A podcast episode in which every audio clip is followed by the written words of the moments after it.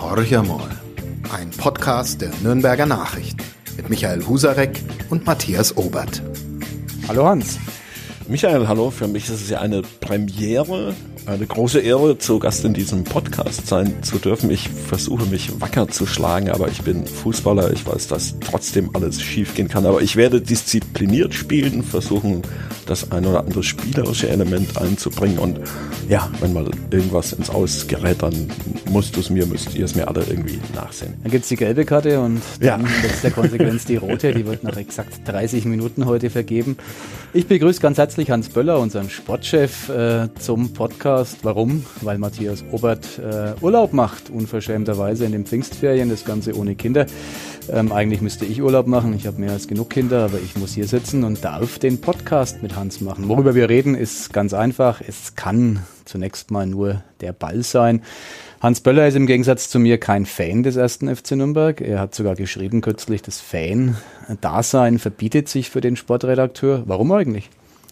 Äh, es ist leider so, wenn ich es vorweg sagen darf, dass ich kein richtiger Fan mehr sein kann. Äh, manchmal vermisse ich das sogar mal ins Stadion gehen, nicht auf diese stille und, und kalvinistische Pressetribüne, sondern sich bisschen aufzuregen, mitzufiebern, äh, vielleicht mit, mit einem Bier und einer Bratwurst auch mal was reinzuschreien. Äh, aber wenn man genau hinschauen muss und versuchen möchte, doch zu einer möglichst objektiven Meinung zu kommen, wenn man doch versucht, die Dinge richtig einzuordnen, dann ist es eher hinderlich, ein, ein Fan zu sein. Also was ich mit am schönsten finde an unserem Beruf, überhaupt am Fußball, dass er, dass er viele Menschen berührt, dass es Emotionen gibt und mir macht das eine große Freude, äh, Emotionen zu erleben und zu beschreiben.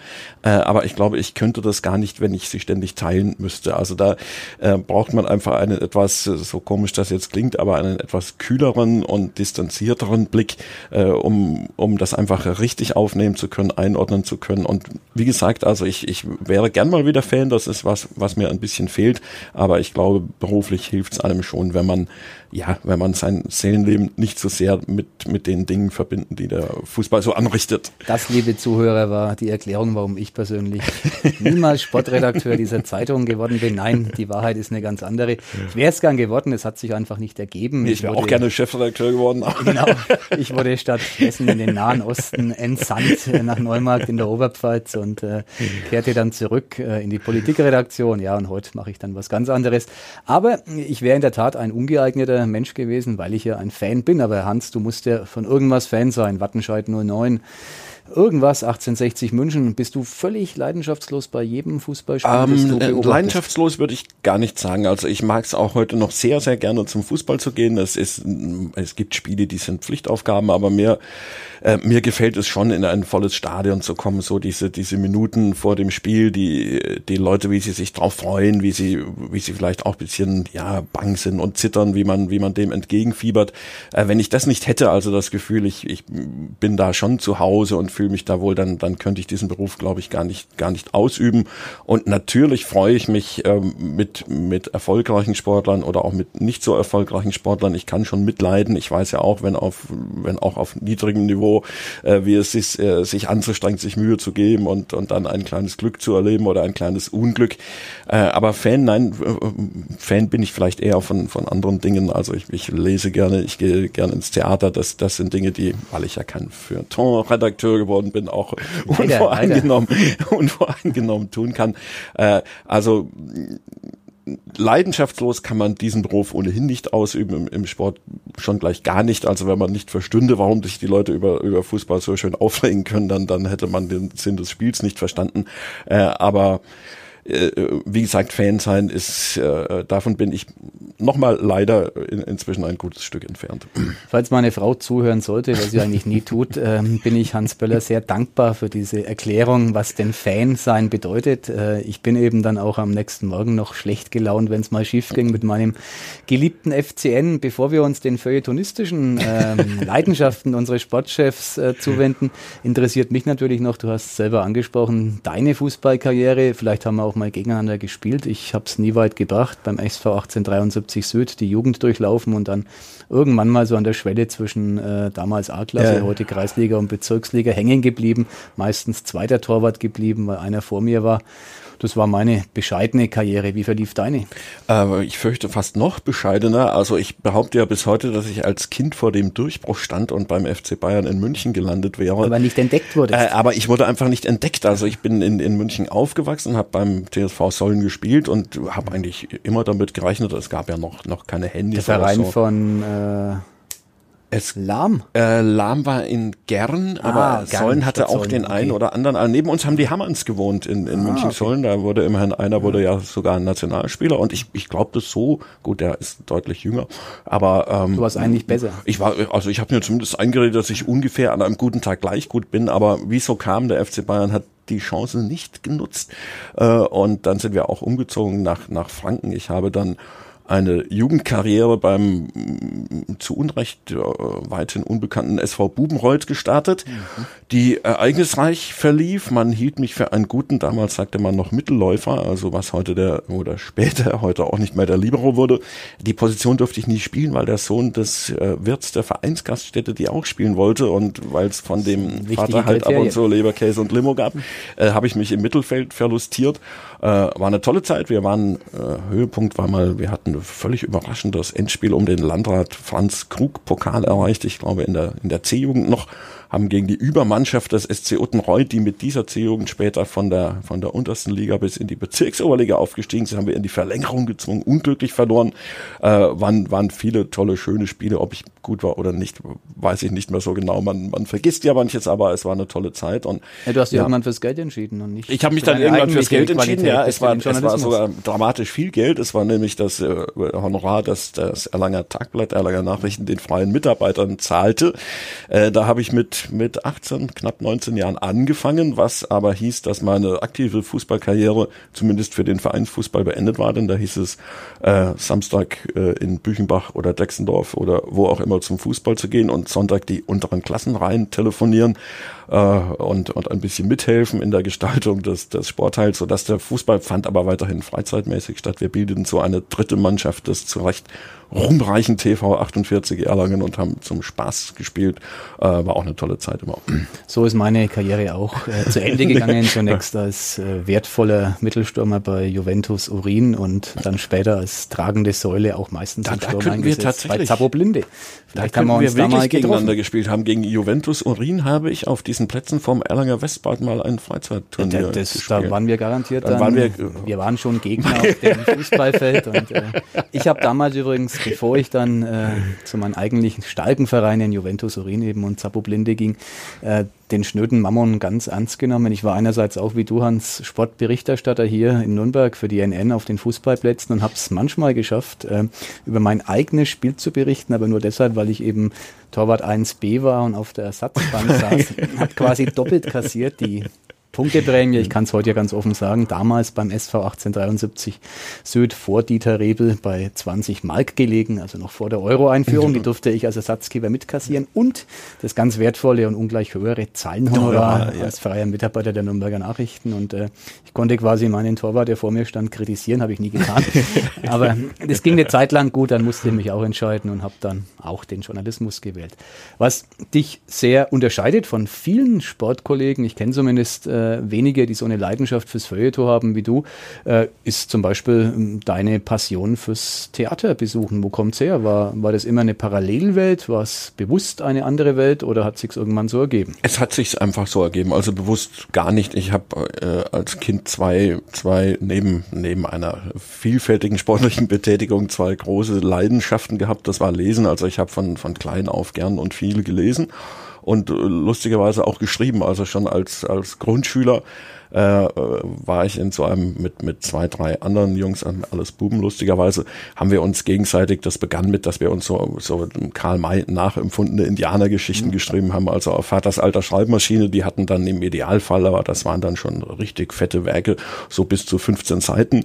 Noch und heute unveröffentlicht. Noch heute harren noch heute einer Veröffentlichung. Die Lektoren unter den Zuhörern mögen sich melden und daraus ist eben über, über das Lesen ist dann in, in der Schule auch äh, ein, ein Fable fürs Theater entstanden. Also wir, wir hatten, ich hatte einige richtig gute Deutschlehrer, die sich Mühe gegeben haben, die, die uns auch, ja, die, die sich interessiert haben, äh, die uns viel geboten haben. Also sprich Theater in, im Grunde in ganz Bayern und sogar darüber hinaus Klassenfahrten zu zu einzelnen Stücken, die, die ich nicht immer alle gleich verstanden habe, aber das hat mich immer sehr neugierig gemacht und ja, so, so ein bisschen, weil du sagtest, Parallelwelt, das ist es sicherlich auch und ein bisschen so das Träumerische äh, habe ich mir, glaube ich, immer erhalten in meinem Erstklasszeugnis. Das war zu unserer Zeit ja noch so, dass es da so äh, Lob, Doppelpunkt und Tadel gab. Ja, genau. Im Erstklasszeugnis stand Lob, Doppelpunkt, Strich, da war nichts und Tadel, Doppelpunkt, der Bub neigt zum Träumen.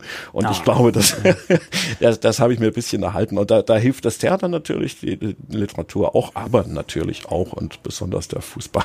Das, Unser Sportchef ist ein Träumer, eine interessante Erkenntnis des heutigen Podcasts, aber er ist natürlich viel mehr als ein Träumer. Und wenn du ins Theater gehst, das interessiert mich natürlich, äh, ich weiß, dass dich mit Hans Meyer, dem ehemaligen Clubtrainer, der für den letzten wirklichen Erfolg, den Pokalsieg 2007 äh, verantwortlich zeichnete, eine ja, durchaus freundschaftliche Beziehung ja. verbindet. Ähm, geht ja auch gemeinsam ins Theater, weil Hans Meyer sehe ich manchmal, ich gehe selten ins Theater, aber Hans Meyer treffe ich dort vergleichsweise häufig. Er kennt mich ja. nicht, aber ich erkenne ihn natürlich. Ähm, gemeinsam waren wir da äh, vielleicht zufällig mal, aber, aber dass wir uns verabredet hätten, ins Theater zu gehen, nein, das, das haben wir noch nicht. Ich war damals auch ein bisschen überrascht, als, als sich Hans Meyer herausstellte als, als Theaterfreund. Er ist auch ein, ein großer Kunstkenner, also er kennt sich in der zeitgenössischen Kunst sehr, sehr gut aus. Äh, und äh, das hat mir schon imponiert, dass man neben diesem sehr umfassenden Beruf als, als Fußballtrainer solche Leidenschaften pflegen kann. Und er äh, ging damit auch nie hausieren. Also das war jetzt nicht so, dass er da irgendein Rollenbild gesucht hat, hat, hat er eh so gut wie gar nicht. Aber nein, gesehen im Theater haben wir uns, glaube ich, noch nicht. Nein. Und, und Hans Meyer, weil ich es gerade eben erwähnt habe, äh, ja, ihr habt sozusagen zueinander gefunden. Äh, wie War ist das, ja. Äh, wenn man sozusagen Sportredakteur, professioneller Begleiter mhm. ist äh, eines Vereins und, und, dann plötzlich Sympathien für einen der Gesprächspartner entdeckt, ja. ist ja ein bisschen so wie, wie Fan sein, eigentlich ja. ein No-Go. es, es lässt sich natürlich nicht ganz vermeiden und man muss es auch nicht krampfhaft vermeiden. Es war äh, wie oft in solchen Fällen so, dass ich mit Hans Meyer, als er hier anfing, eigentlich kein besonders gutes Verhältnis hatte. Du hast ihn ja nun als Zuschauer und Zuhörer auch erlebt. Er äh, konnte gegenüber den, den Medien ja beinahe etwas, etwas, ja, ich sag mal skeptisch, aber auch herablassend sein und gegenüber den eigenen Spielern auch. Äh, auch vielleicht auch, ja, obwohl die ihn sehr geliebt haben, äh, die meisten. Ähm, und er hat auch manchmal äh, so, so ja die Ansicht geäußert, dass Teile des Publikums dumm seien. Ich, ich habe mich da oft dran gestoßen, habe es auch geschrieben und sagte, wenn, wenn jemand sich darüber beklagt, dann muss er aber auch mehr dafür tun, diesen Zustand zu ändern, äh, als nur eine Art ja Publikumsbeschimpfung ist zu viel gesagt, aber so etwas vorzunehmen. Ich habe also mehrmals skeptische Artikel geschrieben, in dem ich oder Kommentare, in denen ich auch sagte, wenn wenn äh, Herr Mayer da wünscht, dass man, dass man die Leute, ich sage mal, weiterbildet, dann äh, gehört das auch zu seinen Aufgaben, der nun wahrlich ein, ein Fußballfachmann ist. Und wir haben uns in einigen Punkten gerieben, aber ich glaube, er hat gemerkt, dass ich eine Meinung habe. Er hat nie verlangt, dass man die seine teilt. Und darüber kamen wir uns nahe. Und irgendwann gab es mal diese große Krise im Jahr nach dem Pokalsieg. Äh, da hatte ich eine Bestandsaufnahme für die NN gemacht mit den meiner Meinung nach drängenden Fragen.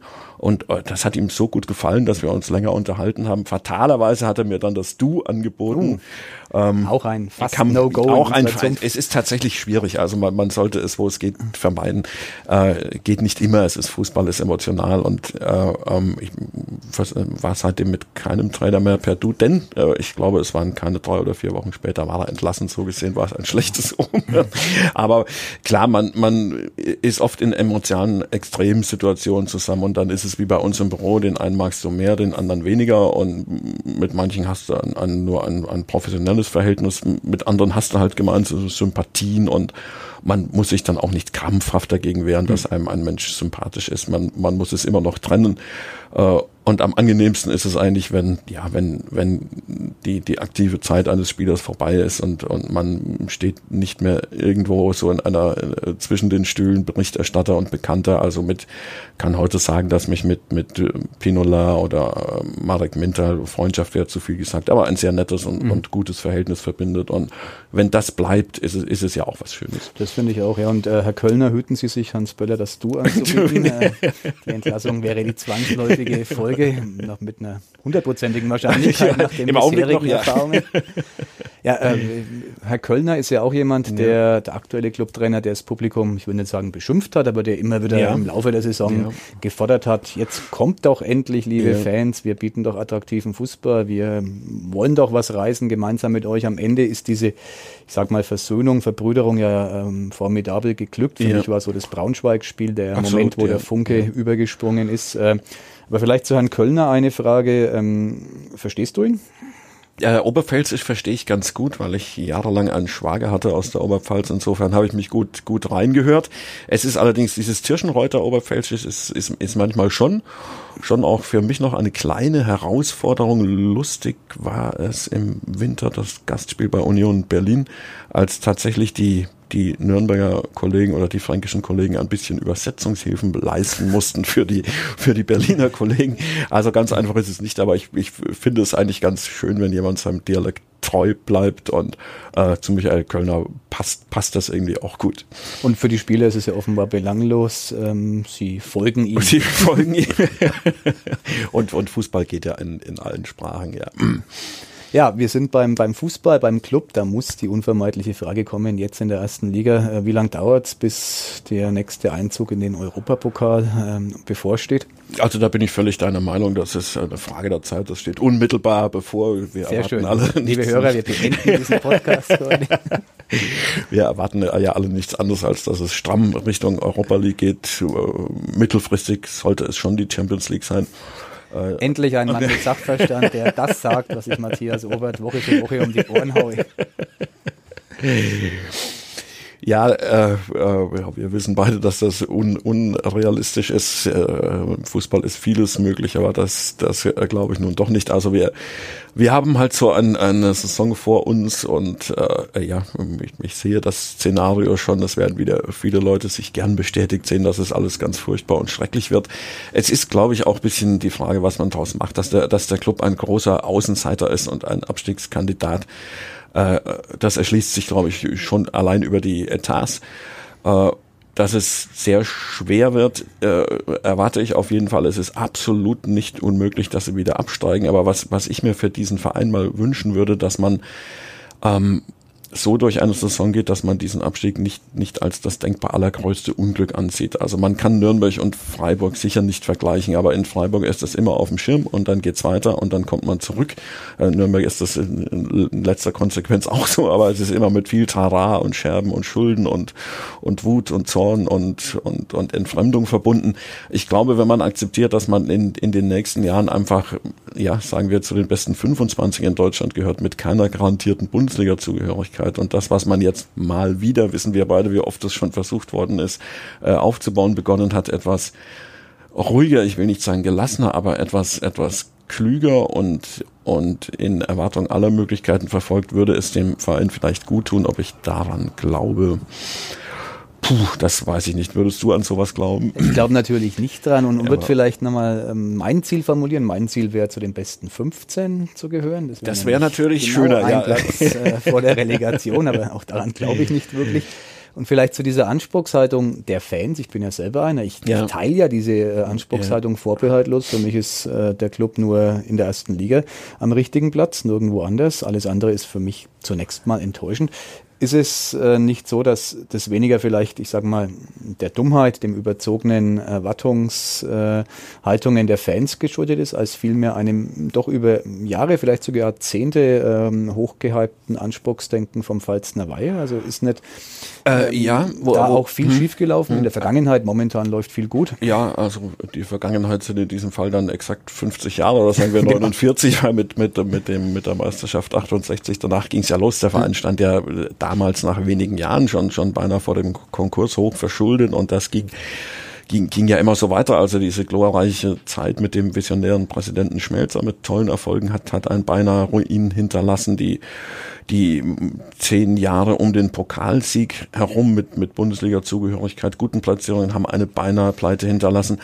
Ähm, weil du es ansprachst, ich, ich glaube, dass, dass man im Verein auch eine Anspruchshaltung konstruiert, die vielleicht so gar nicht da ist. Ich halte die Fans insgesamt für sehr vernünftig. Also ich, ich glaube nicht, dass man da von den Fans getrieben ist. Der, natürlich träumen die von einem dauerhaft erstklassigen Club. Das ist ja völlig legitim. Das, das ist die Geschichte dieses Vereins, auch die Faszination, die Leidenschaft. Äh, das gehört dazu. Aber ich glaube, es ist nicht in dem Sinn eine Erwartungshaltung. Also ich glaube nicht, dass die Mehrheit der Fans jetzt, was wir eben im Spaß sagten, da von, von der Champions Champions League ja. träumt. Ich, ich glaube, wenn man richtig mit den Fans umgeht, sie, sie mit ins Boot nimmt, wenn, wenn man da zusammenhält, dann ist durchaus auch etwas anderes vermittelbar. Äh, und äh, zu, zu glauben, dass sich der Club von den Fans getrieben fühlen muss, das hielte ich für falsch. Weil, äh, wie gesagt, die, die große Mehrheit, und ich rede ja nur, nur, ob ich will oder nicht, ich will meistens, es ist echt oft schön, äh, mit den Fans zu reden, da hab, bin ich eigentlich nie auf eine völlig utopische oder überzogene Erwartung gestoßen, auf Leidenschaft, auf auf Freude, auf Tränen, auf Wut, das alles, aber der Großteil der Menschen, die, die zum Fußball gehen, ist, ist durchaus vernünftig in, im Umgang mit so, mit so Erwartungshaltungen, Möglichkeiten. Un, unvernünftig darf man während der 90 Minuten dann im Stadion sein. Das, das muss sogar so sein. Auch hier würde ich mir wieder meine Frau als Zuhörerin wünschen. Eigentlich bin ich ein vernünftiger Kerl. Manchmal, wenn ich ins Stadion gehe, ist das kurzzeitig anders. Aber ich komme dann mit angeschlagener Stimme nach Hause. Bin aber eigentlich auch noch der Alte. Was mich noch interessiert, ich habe ähm, tatsächlich mal vorgehabt, in die ähm, Sportredaktion zu kommen. Ich habe es vorhin schon mal geschildert, es ist mir nicht gelungen. Ich war als Volontär dort, habe die Zeit sehr genossen und ich habe mir immer so als Trost dann hinterher eingeredet, äh, nachdem es eben nicht geklappt hat.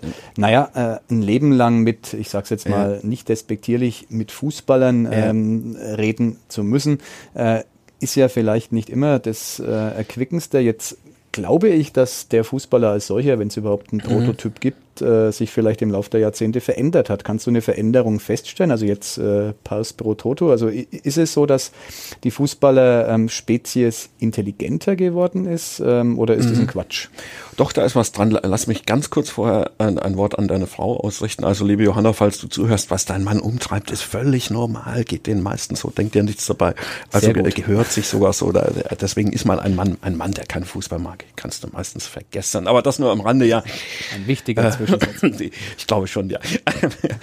ähm, intelligenter im, im Schnitt, das, das soll jetzt bitte überhaupt nicht anmaßend klingen, da steht mir jetzt auch kein Urteil zu und ich will auch nicht werten, aber ich, ich glaube, dass inzwischen mehr Intelligenz zum Fußball gehört aus einem ganz, ganz einfachen Grund, äh, dass der Fußball total spätestens mit, mit der deutschen WM 2006 in, in der Mitte der Gesellschaft angekommen ist das ist ein, wie in anderen Ländern, wie in Italien, besonders in, in, auch in Deutschland ein gesellschaftliches Ereignis ist, mit der entsprechenden Folge, dass die Medien sich sehr umfassend dafür interessieren äh, und dass man heute einfach andere Ansprüche hat, dass der Fußball anders aufgestellt ist, Nachwuchsleistungszentren, Frühförderung und dergleichen. Ähm, das braucht eine gewisse Disziplin immer und eine gewisse Klugheit, im Umgang mit diesen vielen Ansprüchen, die heute an Fußballer herangetragen werden. Also ich glaube, wer, wer heute ähm, nicht, nicht den Horizont hat, das zu überreißen, wie so eine Karriere aussieht, der würde sich einfach schwerer tun. Und deswegen glaube ich, haben wir im Fußball ja so eine Entwicklung. Es ist ja ganz lustig. Das war, das war ja, als, als es losging vor über 100 Jahren, ein, ein Sport rein der akademischen Oberschicht äh, der, den sich andere gar nicht leisten konnten. Dann wurde es ein Volkssport, dann wurde es in, in unserer Jugend wurden wir ja schon mal als Anhänger eines Proletensports, glaube ich, Durchaus. beschimpft. Das gab's ja.